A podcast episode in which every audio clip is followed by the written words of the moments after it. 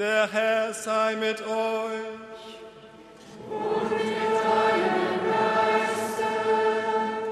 Aus dem heiligen Evangelium nach Johannes.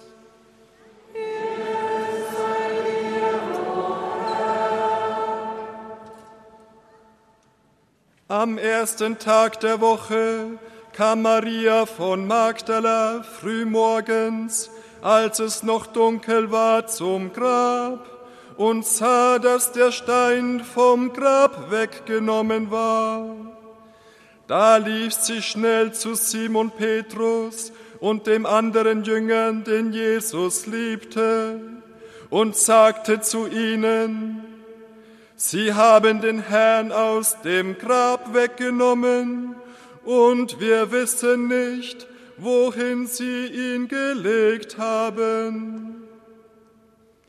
Da gingen Petrus und der andere Jünger hinaus und kamen zum Grab.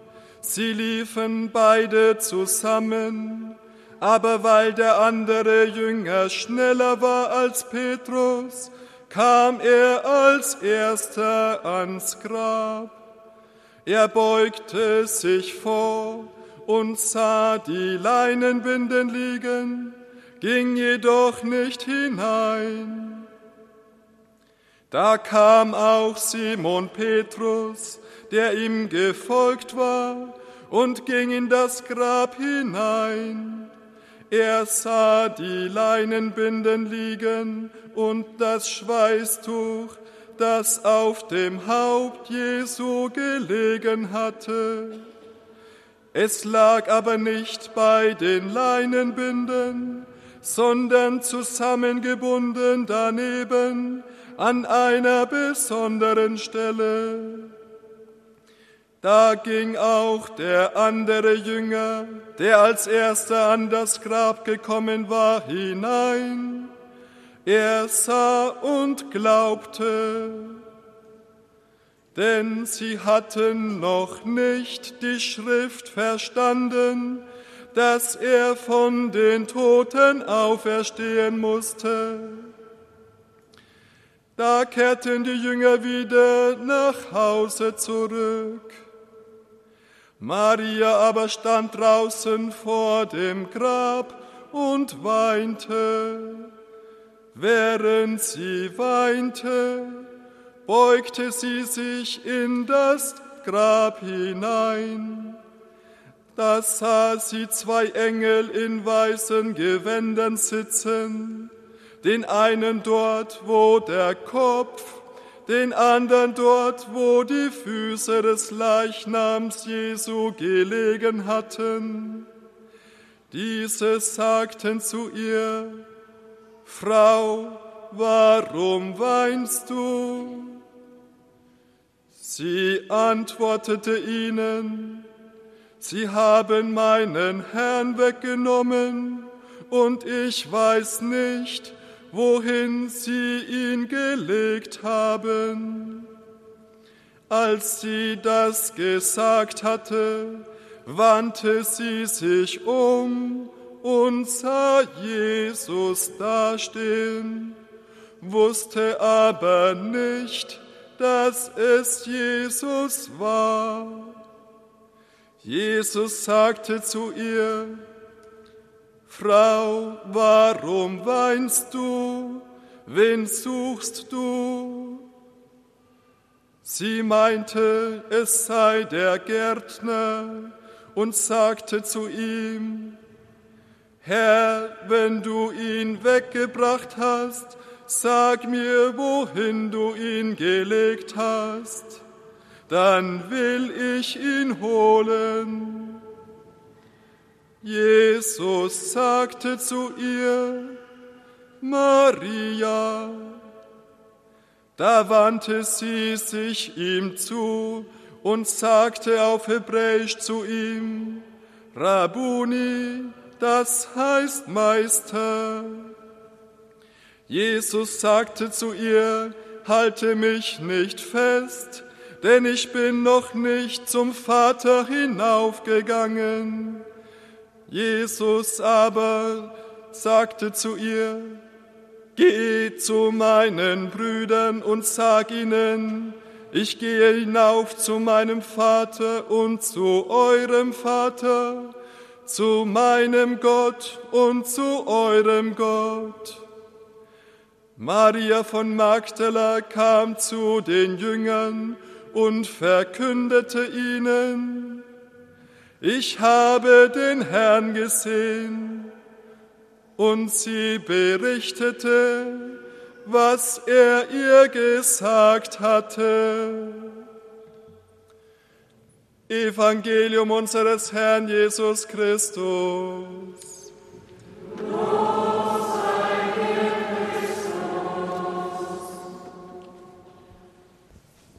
Alles muss man allein machen. Ein Stoßseufzer, zugegebenermaßen kein besonders österlicher, aber einer, der uns im Alltag immer mal wieder in den Sinn kommen kann. Vielleicht, wenn man jemanden gebeten hat, etwas zu erledigen und der hat es verpeilt oder hat es nicht gescheit gemacht.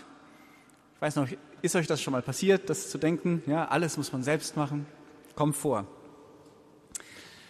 Manchmal kann es allerdings sein, dass es nicht nur so ein spontaner Gedanke ist, der uns durch den Kopf geht, sondern dass das so ein tieferes, inneres Gefühl wird. Ich kann mich doch wirklich auf niemand verlassen. Ich fühle mich so ganz allein auf mich gestellt. Mir hilft niemand. Ja, das kann zu einer inneren Überzeugung werden, die unser Herz ergreift, die uns niederdrückt, die uns traurig macht. Es kann sogar so weit gehen, dass diese Überzeugung sogar unsere Gottesbeziehung angreift, verdunkelt.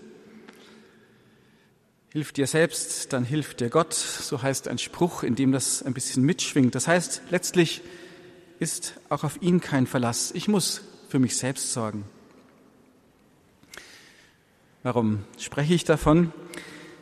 Ich stelle mir das so ähnlich vor, wie Maria Magdalena sich gefühlt haben muss in diesem Osterevangelium, als sie zum Herrn, den sie für den Gärtner hält, sagt, wenn du ihn weggebracht hast, dann sag mir, wo du den Leichnam Jesu hingelegt hast, dann will ich ihn holen. Alles muss man selbst machen. Die Jünger sind leider schon wieder nach Hause gegangen. Wenn man die Männer bräuchte, sind sie nicht da. Und Gott, naja, Gott konnte seinen Sohn auch nicht vor dem Tod schützen. Und jetzt hat er nicht mal verhindert, dass man den Leichnam gestohlen hat. Alles muss man selbst machen. Wenn wir heute mit etwas Abstand auf diese Szene schauen, dann wirkt sie fast komisch. Gott hat gerade alles getan. Jesus ist auferstanden. Er hat den endgültigen Sieg über den Tod errungen. Und Maria will den toten Jesus selbst herbeiholen. Eigentlich eine Situation, die in sich selbst der beste Osterwitz ist. Johannes hat echt Humor. Aber es geht tiefer. Dieses Denken, ich muss alles selbst machen, letztlich, ja, man könnte es so formulieren, ist es, Maria möchte Gott selbst ersetzen, ja, seine Arbeit tun, weil sie denken, weil sie denkt, er hat das irgendwie nicht gut gemacht. Wenn man das so formuliert, klingt es komisch, aber ich glaube, eben manchmal denken und verhalten wir uns genauso. Maria von Magdala hält uns da nur einen Spiegel vor. Jedes Mal, wenn wir das mehr oder weniger bewusst, mehr oder weniger tief denken, alles muss man selbst machen. Letztlich bin ich allein. Auf niemand ist Verlass, nicht mal auf Gott. Das heutige Evangel Osterevangelium sagt uns natürlich, das ist eine Lüge, das ist falsch, Gott sei Dank. Es ist eine gefährliche Lüge denn sie lässt uns zutiefst zweifeln an Gott. Sie zieht uns hinunter in die Traurigkeit. Das Evangelium berichtet uns sozusagen die Osterbekehrung Marias. Johannes ist immer hintergründig. Es heißt da einfach, Maria wandte sich um, als Jesus ihren Namen aussprach. Aber wenn man das Evangelium genau liest, dann war Maria bereits ihm zugewendet. Also sie wandte sich um. Das ist ihre innere Umwandlung, ihre Bekehrung. Sie wandte sich um von der Lüge zur Wahrheit. Doch, Gott sei Dank, Jesus ist da, auf ihn ist Verlass. Ich muss eben nicht selbst Gott spielen oder seine Arbeit besser machen. Es ist die Wandlung, die Bekehrung von der Niedergeschlagenheit hin zur österlichen Freude. Er hat alles gut gemacht und viel besser, als wir je gedacht hätten. Das ist diese überfließende österliche Freude. Das ist die frohe Botschaft des heutigen Tages. Der Eröffnungsvers der heutigen Ostersonntagsmesse lautet, ich bin auferstanden und bin immer bei dir. Das sagt uns der Herr. Wir müssen eben nicht alles selbst machen und wir sind nicht auf uns allein gestellt. Wenn wir mehr oder weniger bewusst meinen, wir müssen Gottes Arbeit ersetzen, seine Arbeit machen, weil er sie nicht richtig macht, dann ist das auf Grunde, im Grunde auch auf Dauer wahnsinnig anstrengend. Wenn wir dagegen im Glauben wissen, er ist da, er ist auferstanden, er ist immer am Werk, dann lässt uns das zutiefst aufatmen. Das ist dieses österliche Aufatmen, die Gelassenheit, die heilige Gelassenheit, von der wir heute Nacht schon gehört haben, eine Leichtigkeit des Lebens, wie sie nur durch Ostern möglich ist. Vielleicht denkt sich jetzt an dieser Stelle jemand, klingt alles ganz schön, aber ist es dann, vor allem wenn man wieder nach Hause zurückkehrt nach diesen Ostertagen, ist das denn wirklich so im ganz normalen Leben? Sieht nicht auch für uns Christen, ja, die wir an den Herrn glauben, das Leben letztlich doch so aus, dass wir uns kräftig anstrengen müssen, dass wir ja doch selbst Dinge tun müssen und viele Dinge tun müssen. Wenn man nicht lernt für die Schulaufgaben oder für die Klausuren der Uni, dann kommt nichts dabei raus. Wenn man im Beruf nicht seine Leistung bringt, dann hat man vielleicht die längste Zeit seine Stelle gehabt. Auch für Freundschaften, für Beziehungen, für Partnerschaft, da muss man sich auch oft kräftig anstrengen. Und nicht zuletzt, auch das Leben mit Gott geht ja nicht von selbst. Da muss ich ja auch investieren, mir Zeit nehmen, mich bemühen also am Schluss doch wieder alles selbst machen? Es stimmt, dass wir einiges, ja sogar vieles selbst machen müssen oder besser können und dürfen. Die Lüge liegt in dem alles muss man selbst machen. Die Wahrheit ist, das Wesentliche hat der Herr getan und tut der Herr immer. Manchmal und gerade wenn wir auf unser Leben zurückblicken, können wir das auch leicht erkennen, wie er alles gefügt, wie er für alles Kraft gegeben hat. Das Wesentliche hat der Herr getan und tut immer der Herr. Aber das heißt natürlich gerade nicht, dann haben wir nichts mehr zu tun, dann bleiben wir rein passiv, dann legen wir die Hände nur noch in den Schoß. Im Gegenteil, genau das ist die Grundlage für unser Handeln, dass wir auch tatsächlich das Richtige tun. Und dann kann es so richtig erst losgehen. Das zeigen und sagen uns auch die Ostertexte. Jesus sagt zu Maria Magdalena, ich gehe hinauf zu meinem und zu eurem Vater, zu meinem und zu eurem Gott. Also, das heißt, ihr könnt diesen Weg jetzt auch gehen. Oder noch direkter in der zweiten Lesung, Paulus im Kolosserbrief, ihr seid mit Christus auferweckt, also strebt nach dem, was oben ist. Streben, sich bemühen. Aber die Reihenfolge ist wichtig. Zuerst das Geschenk. Ihr seid mit Christus auferweckt. Er hat das Wesentliche getan. Und dann unsere Aktivität. Voll und ganz, 100 Prozent. Strebt nach dem, was oben ist. Damit ist es nicht gemeint, dass wir direkt in den Himmel hinaufgehen, sondern es heißt, dass wir aus dem Geschenk leben, das uns gegeben ist, aus dem, was er für uns getan hat. Oder nochmal anders gesagt, unsere Unerlöstheit besteht darin, dass wir eben manchmal nicht aus der Gabe leben, die Gott uns schon gegeben hat, nicht sein Geschenk anerkennen und annehmen, sondern eben meinen, alles muss ich selbst machen. Und das mal Paulus, wenn er sagt, richtet euer Sinn nicht auf das Irdische, das heißt auch wiederum nicht, dass wir nicht an die Dinge denken sollen, die hier auf der Erde wichtig sind. Das heißt, ja, diesen Sinn auf das Irdische richten meint nur das sehen, was wir eben alleine machen können und dann eben das auch alleine ohne Gott machen. Das ist dann das, was unser Leben oft so mühsam macht. Ihr seid mit Christus auferweckt, strebt nach dem, was oben ist. Das heißt, wir starten nie von Null.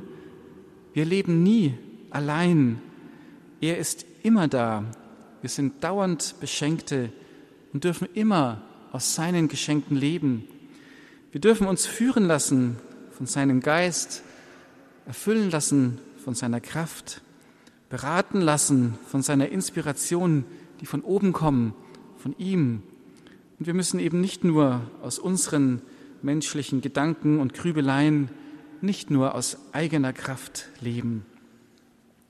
Also, wenn diese Ostertage zu Ende gehen, wir werden sie noch auskosten, aber wenn wir dann wieder zurück im Alltag sind und in irgendeiner ärgerlichen Situation euch wieder einmal dieser Gedanke durch den Kopf schießt, alles muss man alleine machen, dann schnell an den Ostersonntag denken und an die Osterbotschaft. Er ist da, er ist auferstanden, er hat das Wesentliche getan. Ich bin nicht allein, er ist bei mir. Ich darf auf seinen Geschenken leben und dann tief durchatmen, ein österliches Aufatmen und euch öffnen für das, was von oben kommt, was ihm von euch geschenkt, was euch von ihm geschenkt wird. Amen.